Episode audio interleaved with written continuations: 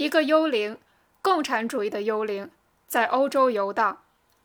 为了对这个幽灵进行神圣的围剿，就欧洲的一切势力、教皇和沙皇、梅特涅和基佐、法国的激进派和德国的警察都联合了起来。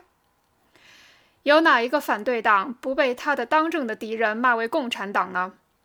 又有哪一个反对党不拿共产主义这个罪名去回敬更进步的反对党人和自己的反动敌人呢？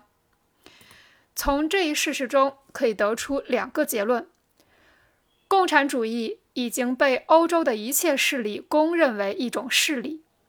现在是共产党人向全世界公开说明自己的观点、自己的目的、自己的意图，并且拿党自己的宣言来反驳关于共产主义幽灵的神话的时候了。